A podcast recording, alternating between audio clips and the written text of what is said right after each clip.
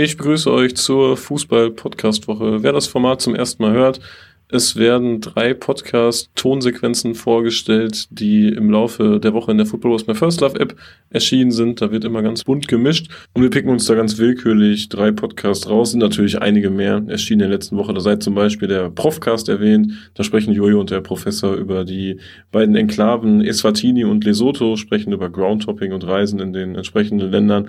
Im Format Football Was My First Love International ist der zweite Teil des Brasilien-Interviews erschienen. Da gibt es dann so ein paar Geschichten zu Distanzen bei Auswärtsspielen. Wir gehen auf die Karneval- und Kampfsportkultur ein und wie diese Kulturen in die Fanszene mit einfließen. Das ist wieder sehr interessant. Lohnt sich auf jeden Fall da mal wieder reinzuhören. Im Football Was My First Love Podcast von Pini gibt es den dritten Teil des Interviews mit Scouser. Scouser war oder ist mit Liverpool unterwegs und das schon seit einigen Jahren. Der hat die Katastrophe von Heisel live miterlebt und äh, erzählt von Liverpool in den 80ern, in den 90ern. Jetzt in der aktuellen Folge geht es dann auch um die Entwicklung der Fanszene mit Aktualitätsbezug. Also es gibt tatsächlich noch Leute, die da immer noch die Fahne hochhalten und da äh, spricht das Kauser ein bisschen drüber. Und bei der Fußballweltreise geht es in dieser Woche mit Nils nach Albanien. Dann ist am Wochenende auch noch der neue Podcast von Kaffeekränzchen mit Schuss erschienen. Äh, Winko hat einen Interviewpartner gefunden, der in den 90ern bei einem Auswärtsspiel in Brügge von einer Leuchtrakete getroffen wurde, entsprechend auch im Krankenhaus lag. Und äh, er berichtet von der Werder-Fanszene vor 30, 40 Jahren und erzählt dann explizit auch noch von diesem Spiel. Lohnt sich da auf jeden Fall auch mal reinzuhören. Den Anfang der Tonsequenzen macht der Pappenheimer Podcast. Die beiden Pappenheimer huldigen die Fanzine-Kultur ist das Thema, was auf diesen ganzen Podcast aufbaut und geben einen Blick hinter die Kulissen, weil beide Fanzine-Schreiber sind, haben aber auch immer mal wieder Gäste von berühmten Fanzines zu Gast. Da sei zum Beispiel der Dagel erwähnt, der dort schon war. Der Kompass hat sich auch schon bei den Pappenheimern zu Wort gemeldet. Und jetzt ist, ist das Republikfluchheft meiner Meinung nach das beste Groundtopping-Heft, was aktuell auf dem Markt ist. Sei es inhaltlich oder auch optisch ist es immer sehr gut aufgemacht. Die haben jetzt auch erst kürzlich eine neue Ausgabe rausgebracht und ich wünsche euch viel Spaß beim Reinhören. Jetzt habt ihr ja gesagt, äh, bei 99 Prozent der Spiele könntet ihr schon so eine gewisse Prognose abgeben, da geht was und was nicht. Ähm, gibt's für euch denn noch Überraschungen dann in Polen tatsächlich? Also wo ihr dann selber da steht und ähm, die Kinnlade bis auf den Boden habt oder ist das eher so, okay, da kommt jetzt Mob A, B, C, ähm, die dürfen mit so und so viel fahren, ähm, dann weiß ich, dass die und das und das in etwa vorbereiten ähm, und ich habe eigentlich schon so eine Halbgarantie, dass da äh, gleich auch noch ein paar Fackeln angezündet werden und ähm, ich mache meine Bilder und bin glücklich oder ist es eher so ähm, doch noch so, ha, ich weiß gar nicht, wenn ich heute losfahre, was mich da so erwartet. Also mit 99 Prozent war vorhin sowas gemeint, wie dass jetzt bei einem Extrembeispiel wie Lipsko der Fall sein könnte, dass bei Spiel A wirklich null Leute da sind und bei dem Highlight-Spiel 250 Leute. Also das einzuordnen, das gelingt uns schon zu 99 Prozent. Trotzdem bleibt Polen immer, immer auf irgendeine Art und Weise eine Überraschungstüte. Du kannst, außer du hast halt einen Kontaktmann, der dir vor vorher sagt, auch wenn ich das teilweise gar nicht möchte, was passiert dann kann ich mich natürlich darauf einstellen. Aber ansonsten weißt du bei keinem Spiel, was passiert. Es kann ja auch immer sein, dass äh, dann draußen die, die Ordner oder die Polizei sagen, trotz 2500 verkauften Gästekarten kommt ihr heute gar nicht rein. Warum auch immer. Das kann immer passieren. Und genauso kann es passieren, dass ein, ein ähm, ein Gästehaufen in der fünften Liga losfährt und nie da ankommt, weil zwischendurch irgendwas passiert ist, die überfallen wurden und von der Polizei zurückgeschickt wurden. Das heißt, das kannst du nie voraussehen. Aber ähm, klar gehst du bei bestimmten Spielen mit einer Erwartungshaltung rein, aber du bist immer froh oder sehr, sehr glücklich, wenn es dann am Ende mindestens so gut gelaufen ist, wie du dachtest. Überraschungen gibt's in Richtung nach oben und definitiv auch Richtung nach unten, aber immer. Und davon sind auch wir nach 2020 haben wir jetzt nach knapp 15 Jahren äh, Polen fahren nicht. Das kann immer passieren. Ja. Ich überlege gerade, was es da zuletzt ein Beispiel gab. Ähm, eine, hast du gerade was auf der Pfanne, wo wir so bitterböse enttäuscht oder aber auch ähm, großartig überrascht wurden? Provis Lanka Lipsko, Thomas. Der Stachel sitzt. Ja, gut. Wie lange ist es her jetzt? Zwei, drei Jahre, so dermaßen tief? Aber, aber da, da, haben wir, da sind wir aber Rodeo geritten. Also da, da, da, da, da stand ja auf der Kippe, ob das großartig wird oder scheiße. Ja, aber ja, nee, aber das zielt auf die auf die Frage ab, ne? Also wir sind ja in der Erwartung hingefahren, ne, dass da ein Haufen steht von Povislanko mit ja, weiß ich nicht, 100 Mann, ne? Das war ja unsere Erwartungshaltung und dann kommen wir da an und da stehen 20 Handels, ne, die äh, ja, sich am Kopf kratzen. also das war eure größte Enttäuschung bis jetzt da, ja? Zweimal. Zweimal. Wir waren zwei, wir waren zweimal, da war zweimal, immer war gar keiner da von Povis Lanka äh, und immer waren 20 Mann da, die nichts weiter gemacht haben. Fahrzeit ungefähr siebeneinhalb Stunden, glaube ich, war das. Hinzu. Boah. Nur hinzu. Ja, Respekt für so eine Scheiße, dann sich aus dem Bett zu quälen und dahin zu fahren, dann fährt man wahrscheinlich reichlich angefressen zurück. Ja, das ist auch noch was, was mir gerade einfällt, weil was so die Faszination Polen ausmacht. Mittlerweile ist es zumindest bei mir so, ich bin oder habe festgestellt, dass ich so ein bisschen hm, äh, Szenehopper ist ein blöder Begriff, aber irgendwo so Szene-Sammler vielleicht bin. Also ich bin mega glücklich, wenn ich wieder eine, eine Szene gesehen habe, die ich vorher noch nicht gesehen habe in Polen. Das gibt's bei mir auch noch ganz normal. Weil es einfach so viele gibt. Ich habe definitiv noch nicht alle gesehen. Und äh, wenn mir das dann mal gelungen ist, wieder eine Truppe zu sehen, die ich vorher noch nicht hatte, dann bin ich da super glücklich. Und auch das macht die Faszination dessen aus, warum wir da mal hinfahren. Nämlich immer die Hoffnung zu haben, doch nochmal was Neues gesehen zu haben. Und man muss auch oft in Polen das Glück haben, eine bestimmte Begegnung zu einer bestimmten Zeit unter bestimmten Voraussetzungen zu sehen, äh, zu erleben. Denn ähm, manche Partien gibt's in jeder Saison fünf Jahre in Folge.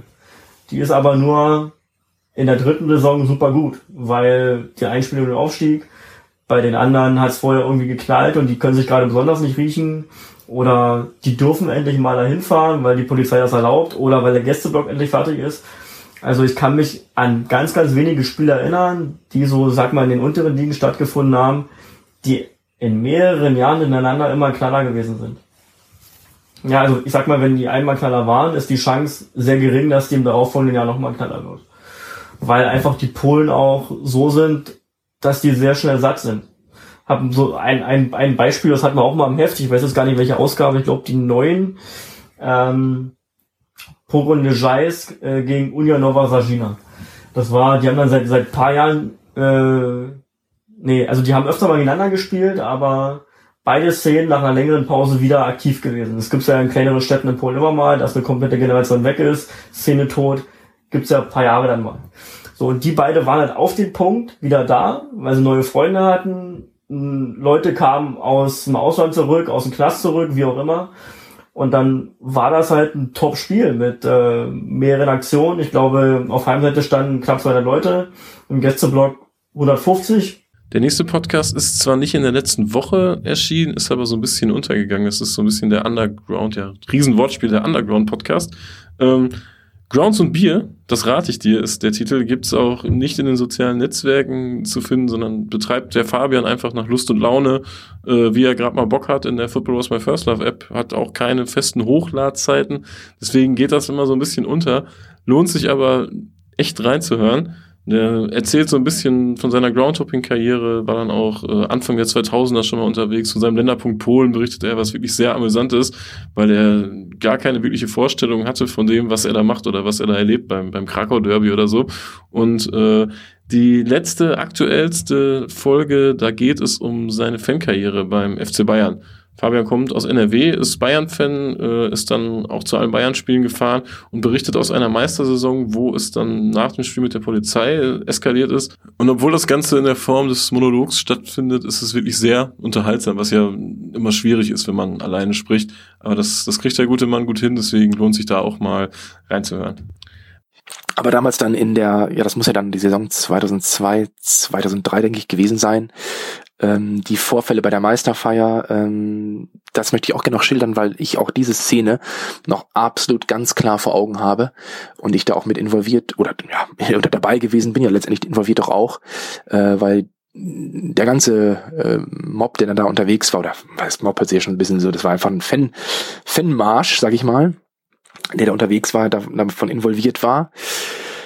Ja, es war also so, dass äh, ich weiß leider die Paarung nicht mehr, ähm, aber das war dann auch noch nicht das letzte Heimspiel der Saison, sondern irgendwann davor, denke ich, als Bayern wirklich Meister geworden ist, von den Punkten her hat dann auch die Fanszene dazu aufgerufen, an dem Tag auch unbedingt mit roten Klamotten äh, zu kommen, um danach auch diesen Fanmarsch zu ähm, durch München durchzuführen, äh, im Fall der erreichten Meisterschaft. Und dazu kam es dann auch. Und ähm, ja, das war ähm, toll. Also wir sind dann durch München gezogen, auch über die Leopoldstraße und äh, ja, damals der Vorsänger ähm, war der äh, war der Landauer, lustigerweise Landauer, wegen äh, guter Bezug zur Kurt Landauer, aber äh, ja, der Landauer damals hieß dann ähm, äh, sicherlich so, weil er da von dort kam, aus Landau. auch ein super cooler Typ, ich fand damals, ähm, wäre auch mal interessant zu wissen, was der heute so macht. Ich kann es nicht sagen, auf jeden Fall ähm, ja, auch mit Megafon und hat dann Lieder vorgegeben. Wir haben Humbas auf der Straße gemacht, so wie man es halt kennt. Haben einfach gefeiert, absolut friedlich. Ähm, ich glaube, es gab nicht mal Pyro. Äh, wir haben einfach nur, äh, ja, ein bisschen Party gemacht. Ähm, auf tolle Art und Weise. Auch auf der Leopoldstraße, natürlich auch in Polizeibegleitung. Und ich kann mich dann noch an die Szene ähm, absolut genau erinnern, weil ich wirklich direkt äh, bewusst erlebt habe. Und das Ganze war dann für mich auch so ein typisches Beispiel, dass die Polizei, wie man es ja auch zu hundert und tausend Fällen äh, wird jeder ähm, aktive Fan äh, bestätigen können, wirklich nur die Polizei dazu beigetragen hat, dass diese Situation eskaliert ist. Denn wenn das einfach alles weitergelaufen wäre, es war super friedlich, wäre gar nichts geschehen, außer halt ein bisschen Verkehrsprobleme vielleicht dadurch. Es ist nichts, oder, also soweit ich weiß, nichts beschädigt worden. Es gab keine krassen Auswüchse, es ist nichts gemacht worden. Es wurde einfach nur gefeiert und dann kamen wir irgendwann an einen Kreisverkehr, sehe ich noch genau vor Augen. Und ich weiß noch, dass der Landauer dann auf der Mitte von diesem Kreisverkehr stand, mit zwei, drei Mitstreitern und irgendwas angestimmt hat, irgendeinen Gesang oder eine Humba, ich weiß es nicht mehr. Und äh, ich glaube, dass die Polizei dann irgendwie auch gesagt hat, ja, er soll da runtergehen und ähm, aber er hat dann irgendwie noch diesen Gesang kurz beenden wollen. Und dann kam ein Polizist und hat den Landauer auf übelste, rabiate Art und Weise von diesem Kreisverkehr geschleift, also äh, irgendwie Schwitzkasten oder oder am Kragen gepackt und ihn da quasi ähm, wirklich runtergezerrt, ähm, ohne auch vorher nochmal zu sagen, hey, jetzt geh runter, sonst müssen wir einschreiten, sondern direkt auf den Kreisverkehr gelaufen und ihn runtergezerrt. Ja, und dann ist natürlich klar, dass äh, die Fanszene sich das nicht hat bieten lassen. Ähm, ja, und dann ist diese ganze Eskalation gekommen. Dann flog, das sehe ich auch noch definitiv vor Augen, eine, eine Bierflasche Richtung Polizei ähm, und ist dann auch da zerscheppert.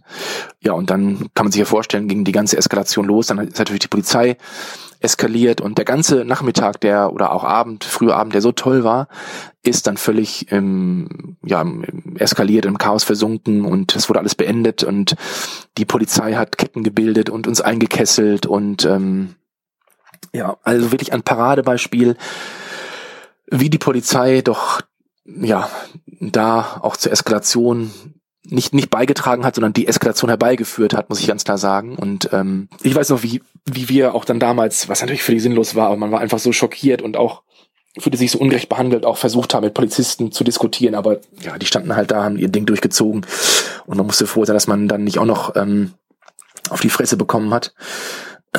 Und ähm, ja, und dass dann im Nachgang davon die Vereinsführung des FC Bayern ähm, vielen, vielen Leuten ihre Dauerkarte aufgrund von Fehlverhalten gekündigt hat, das hat mich auch absolut schockiert. Ich meine, letztendlich, man weiß, es ist letztendlich äh, schon eigentlich Alltag und normal, aber ähm, das äh, hat mich absolut schockiert auch und äh, das hat mich auch von der Vereinsführung des FC Bayern ähm, absolut enttäuscht und ich war ich war schockiert, weil man es eben selbst erlebt hat. Die Verein die die Fanszene hat sich völlig richtig verhalten, gut verhalten. Die Polizei war zu 100 Prozent, das, das, ich bin keiner, der irgendwas ähm, besser darstellt, als es äh, war, aber in diesem Fall war die Polizei wirklich zu 100 Prozent für die Eskalation verantwortlich. Und dass dann die Fanszene quasi so bestraft wird, völlig zu Unrecht, äh, einfach nur durch einen Brief, quasi schriftlich, mitgeteilt. Ähm, Leute, die wirklich jahrelange Dauerkarten in der Südkurve hatten, gefahren sind, gemacht, getan haben, ähm, Sachen vorbereitet, Choreografien geplant haben, einfach die Dauerkarte so entzogen wurde. Das hat mich absolut schockiert und ähm, ja, und diese, diese ganzen Dinge, ähm, das, das Handeln der Vereinsführung damals, ähm, das alles hat mich dann dazu geführt, mir die Frage zu stellen, okay, ähm, willst du das wirklich dann ja, sag ich mal, Leben lang so weitermachen. Den Abschluss macht Rolf Fuhrmann, den ja vermutlich die meisten aus Fug und Fernsehen kennen dürften. Rollo Blick heißt sein Podcast-Format, was alle zwei Wochen in der Football Was My First Love App erscheint. Und Rollo setzt sich dann so kritisch mit den Ereignissen, fußballrelevanten Ereignissen der letzten Wochen auseinander. Und diesmal hört ihr keine Tonsequenz, sondern die komplette Folge Rollo Blick.